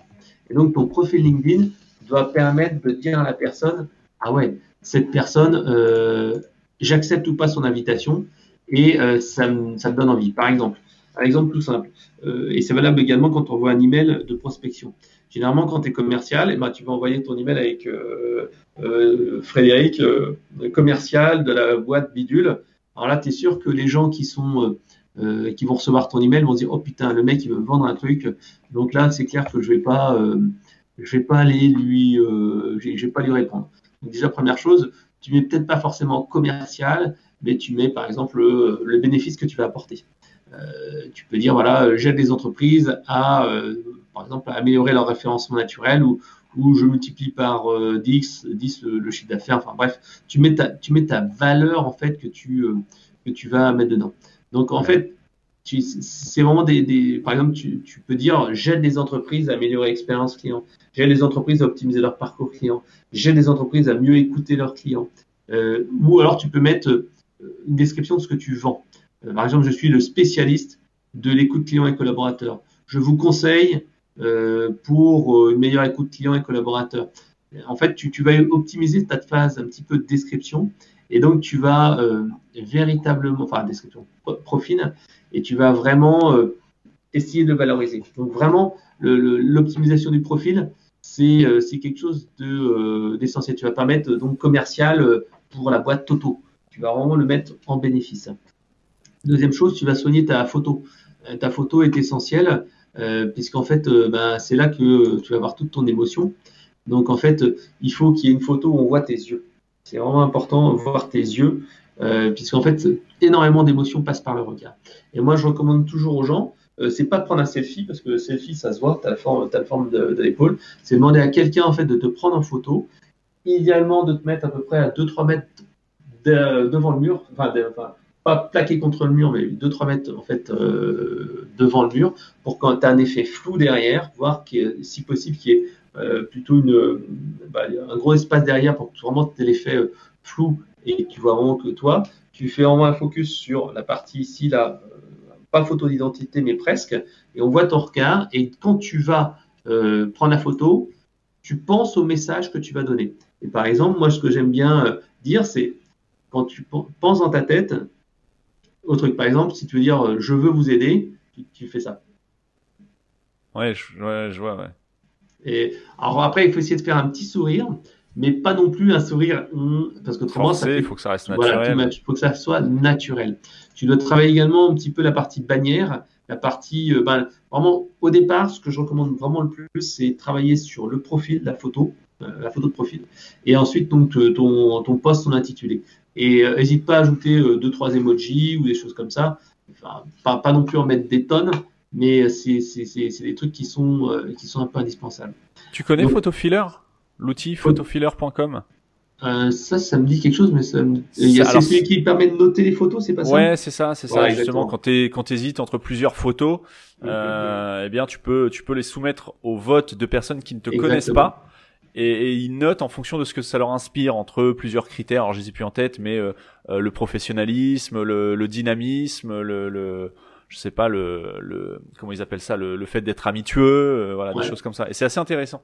Ouais, et donc, par exemple, si tu as une photo et que le fond est pas très beau, tu peux utiliser aussi un outil qui s'appelle Remove BG, qui permet en fait de supprimer le, le, background, le fond derrière ta photo, ce qui permet d'avoir un petit fond blanc. Il y a plein de petites astuces. Par exemple, tu vas dans PowerPoint et tu crées un rond et tu mets ta photo avec le, avec le, le fond d'écran détouré. Et en fait, tu auras un petit rond de couleur entouré autour de ta, ta tête.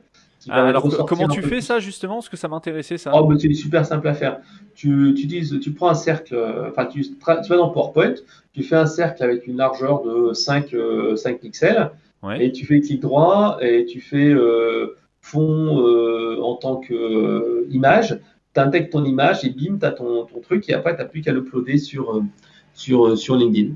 D'accord, oui, c'est comme, euh, oui, d'accord, tu, aussi bien sous Photoshop, c'est la retouche d'image, quoi. Ouais, mais sous Photoshop, tout le monde n'a pas Photoshop. Oui, ouais, bien sûr. Tout le monde n'est pas un pro. Donc si tu fais sur PowerPoint, généralement, euh, les, gens ils y arrivent. Ah, j'ai pas PowerPoint, je suis sur Mac. Sur Mac. Euh, ben, à mon avis, avec Keynote, tu peux le faire, ou avec ouais, euh, Google Slide, tu peux le faire aussi. Pareil, tu vois, ah, par exemple, un truc qui marche bien aussi, c'est, euh, enfin, LinkedIn il aime bien le temps passé sur une, sur une, sur, sur un post. Tu utilises Google Slide pour faire en fait un carrousel de, de documents, c'est-à-dire qu'en fait, tu, tu, au lieu de mettre, normalement, tu peux uploader des PDF. Mais ce que tu fais, c'est que tu vas prendre en fait ton, euh, ton, Google Slide ou ton Keynote et tu vas faire en fait un PowerPoint qui permettra de, donner tes idées en grandes, en grandes idées, avec des images, des illustrations. C'est un truc qui prend pas beaucoup de temps et euh, c'est très visuel et ça permet en fait de euh, bah, d'avoir plus de visibilité sur sur LinkedIn. Donc un truc vraiment très simple. Google Slide ou Keynote et tu fais tes, ton slider en fait. Ton slider, ouais. Et, et tu l'exportes comme ça? J'ai pas compris comment tu l'exportais. Ah, en PDF directement, oui, ok, ouais. Ah, oui, tout simplement. Puis après, tu le, tu l'intègres dans, euh, dans LinkedIn. Et euh, ok, ok, ouais, non, c'est intéressant. Bah, c'est pour moi en plus c'est d'actualité euh, parce que tu vois, on a un rendez-vous. Je, je vais refaire un peu la, la, la, pas la charte graphique, mais le euh, qui est plus de cohérence entre la photo de mes collaborateurs, moi-même et, et de l'entreprise. Mmh. Et on a rendez-vous avec une photographe la semaine prochaine pour LinkedIn, tu vois. Donc c'est. Ah, mais ça c'est top. C'est vraiment euh, d'actualité. Alors le débat, c'est est-ce qu'on part dans le corporate? Moi, je suis pas trop. Euh, ah, faut faire plutôt de l'humain personnellement. Voilà, c'est ce que je pense aussi, de l'humain avec euh, plusieurs profils. On passera les photos dans photo filler et on verra les, les notes qu'on obtient. ouais.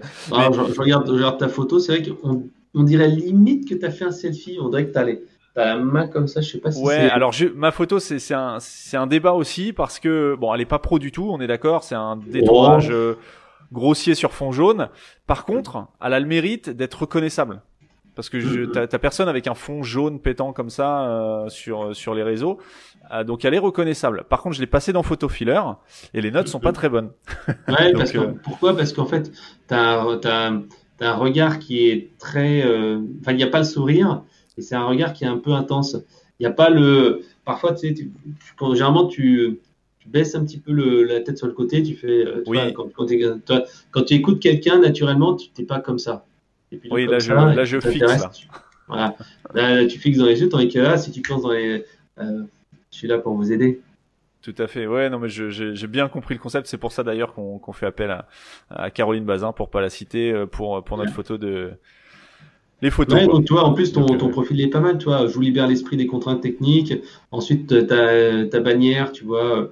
Euh, bon, alors, après, pas à jour, 31 mars 2000, 2020, bon, ça date un petit peu. Ouais, euh, le Covid est, passé par là. Ça a été annulé et j'ai pas mis à jour la bannière. Après, en fait, tu as aussi euh, deux, trois petits trucs, tu vois. T'as euh, pas mis, en fait, dans ton, le haut de ton, ton profil, tu as un petit onglet sélection. Oui. En fait, où tu peux euh, choisir des postes et moi, ça a remplacé en fait les articles. Et ça, c'est vraiment important, notre sélection. Ça te permet de mettre en avant, par exemple, un webinaire, un livre blanc, une vidéo, un machin. Ça, c'est quelque chose qui est assez intéressant. Après, sur la partie info, tu vois, euh, généralement, tu as, deux lignes maxi où tu peux vendre un truc. Et donc là, tu parles fondateur Digactif, j'ai exercé, fin 2007, Digactif évolue.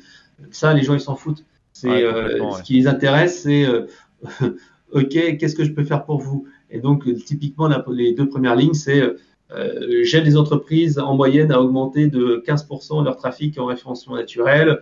Euh, je vous offre, je vous propose un audit euh, gratuit de 30 minutes. remplissez un formulaire sur telle URL. Et là, par exemple, tu n'as pas mis ton adresse email, tu n'as pas d'URL de, de, liaison, enfin de, contact et tout ça. Donc cette partie info, elle, doit être optimisée également.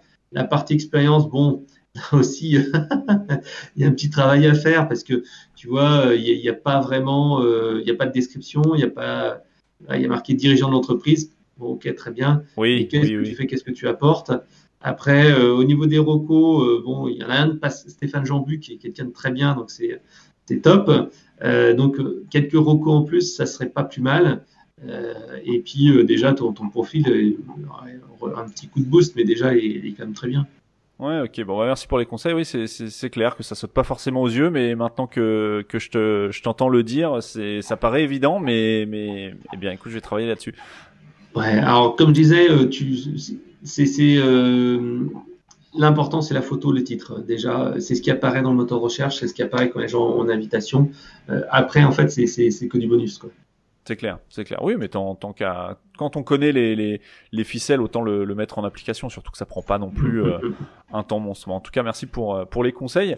Euh, avant de conclure, si tu avais trois conseils à donner à un entrepreneur, e-commerçant ou non, qui démarre Alors en fait, moi je dirais que qui démarre, qui démarre de zéro. J'insiste. Alors le, le, première chose en fait, c'est définir son persona. C'est vraiment euh, hyper important. Euh, parce qu'en fait, si tu n'as pas défini ton client, pourquoi il doit t'acheter, euh, est-ce qu'il est prêt à acheter, euh, et ses problématiques, etc., bah, tu vas, tu peux te retrouver au-delà des, problèmes un petit peu compliqués. Moi, j'ai un de mes amis comme ça qui, qui, a lancé une boîte bah, de freelance, enfin, il était consultant, et c'est la personne qui a passé beaucoup de temps sur sa charte graphique, sur son, site internet, ses cartes de visite, son logo, sans penser à ses clients. Et puis, dire, non, mais les clients, je vais les trouver. Mais c'est qui tes clients? Ben non, mais c'est un peu tout le monde. Non, vendre à tout le monde, c'est vendre à personne. Et donc, il faut trouver sa cible, son marché, et vérifier que son marché est rentable. Si la personne ou le marché n'est pas prêt à payer euh, en tant que freelance, hein, euh, euh, par exemple 400 euros la demi-journée ou la journée, et ben en fait, euh, c'est que tu n'as pas de marché, c'est-à-dire que tu vas pas réussir à, vendre directement. Donc ça, c'est la partie persona. Quand tu es e-commerçant, bien entendu, c'est vérifier que tu peux aller euh, ben, vendre ces produits avec une marge suffisante euh, et, qu'il y aura un vrai intérêt. Parce qu'en fait, tu peux très bien... Ben, un exemple, j'ai un de mes voisins qui est passionné de thé comme moi. Moi, j'aime beaucoup le thé. Puis c'est vrai qu'on a régulièrement chez lui, chez moi, etc. Et euh, il m'a dit, bah, tiens, je vais me lancer dans le, business du thé, je vais en vendre sur Internet. Ah, c'est une excellente idée. Et puis il me dit, moi, ce que je vais faire, en fait, euh, je vais le vendre pas cher, mon thé. Au lieu de vendre euh, comme les autres 60 euros le kilo, 60 euros le kilo, je vais le vendre à 10 ou 20 euros parce que c'est le prix que je l'achète là-bas, en gros. J'ai dit, mais est-ce que tu es sûr que ce soit une bonne idée? Parce que pour que tu fasses la même marge, le même machin, le même bidule, tu, risques de, créer un site internet et de ne pas gagner grand-chose. Donc parfois, il vaut mieux, au contraire, euh, se spécialiser dans un domaine d'activité, dans un secteur et choisir un thé spécifique ou un machin, ou créer, au lieu de créer un site e-commerce classique où tu vendras X sorte de thé, plutôt, plutôt peut-être faire un blog, euh, enfin créer un site avec un blog pour parler des thés, parler de tout ça et vendre très peu de, de gamme, mais assez cher en fait. Voilà, donc oui. c'est définir son persona, son marché, vérifier qu'on est rentable. Deuxième chose, être focus. Euh, le problème en fait quand tu es indépendant et que tu as été salarié auparavant, c'est encore pire. C'est qu'en fait, quand tu es salarié, tu euh, es payé à l'heure. En fait, tu es payé, à, payé, pas payé, enfin, payé, euh, payé à la présence, on va dire. C'est-à-dire que tu, que tu sois d'entreprise, que tu fasses de la productivité ou pas, tu seras quand même payé. Euh, toi, euh, je peux très bien passer ma journée à faire du rangement, à faire du classement, à faire un rapport, à faire un compte rendu, à faire, à m'amuser à poster un peu sur LinkedIn, très bien mais au final, qu'est-ce que j'aurais créé comme visibilité et, comme euh, chiffre d'affaires? Donc, il faut vraiment être focus sur ces actions et ce qui va rapporter de l'argent. Donc, il faut avoir ce qu'on appelle North Star métrique, c'est-à-dire se dire, voilà, mon objectif, c'est euh, faire tant de chiffre d'affaires ou faire de chiffre d'affaires et passer au filtre de ces actions ce qu'on va faire. Par exemple, bah, mon action, c'est euh, générer du business ou pas, enfin, etc., etc. Et euh, donc, c'est important d'avoir ça, c'est North Star métrique, et euh, se dire quelle est l'action la plus importante de la journée, quelle est l'action la plus importante de la semaine, quelle est l'action importante euh, du mois, et être drivé là-dessus. Et dernier point, c'est l'efficacité maximale, c'est ne pas chercher la perfection, mais chercher à faire plutôt que parfait. Donc, fait plutôt que parfait. Ok, donc ça c'était trois conseils. Définir son persona, être focus et, euh, et passer à l'action en fait, ce qu'on entend tout le Mhm, temps. Hein, call to action, c'est euh, ok. Euh, bah écoute, merci beaucoup pour euh, pour cet entretien, euh, Frédéric. C'était très enrichissant. On a parlé de plein de domaines différents euh, qui peuvent intéresser euh, un maximum de personnes. Euh, parce qu'il y a pas, de- je sais qu'il n'y a pas que des e-commerçants qui, qui, qui m'écoutent. Si on souhaite te contacter ou, ou en savoir un peu plus sur toi, où est-ce qu'on peut te retrouver sur Internet. Ok, le fameux. Et un LinkedIn, non Facebook, Twitter, Ah oui, non bah, de toute façon, Facebook. Je mettrai euh, les liens de toute façon, mais euh, facebook.com slash conseilmarketing.fr, enfin conseilmarketing.fr, et sur LinkedIn, hein, euh, on peut me contacter également. Euh, alors j'ai deux profils parce qu'il y en a un qui est, complètement euh, rempli, mais vous tapez linkedin.com et, vous tapez Frédéric Canevet et vous tomberez sur un de mes deux profils. d'accord. Ok, bah écoute, merci beaucoup. Euh, je vais, euh, je vais me concentrer là euh, pendant quelques minutes sur euh, tes conseils euh, sur mon, mon profil LinkedIn pendant que c'est chaud. Et puis, euh, bah, au plaisir de te croiser. euh, le peut-être lors d'un événement si, si tu sors de, de ton rôle de papa et de, de et chef de famille Si le Covid nous laisse un peu plus. oui oui je, évidemment après le Covid et, et sans les masques de préférence mais quand on pourra le faire eh bien écoute merci beaucoup et, et peut-être à bientôt Frédéric Allez, bye. Si vous avez apprécié cet épisode, pensez à me laisser un commentaire et une note 5 étoiles sur Google. Pour ça, recherchez DigiActif, D-I-G-I-A-C-T-I-F, sur Google et laissez un avis en cliquant sur la fiche Google My Business qui s'affichera juste à votre droite. Sur ce, je vous laisse méditer sur tout ce qu'on a dit et je vous donne rendez-vous très bientôt pour un nouvel épisode de Marketing 301.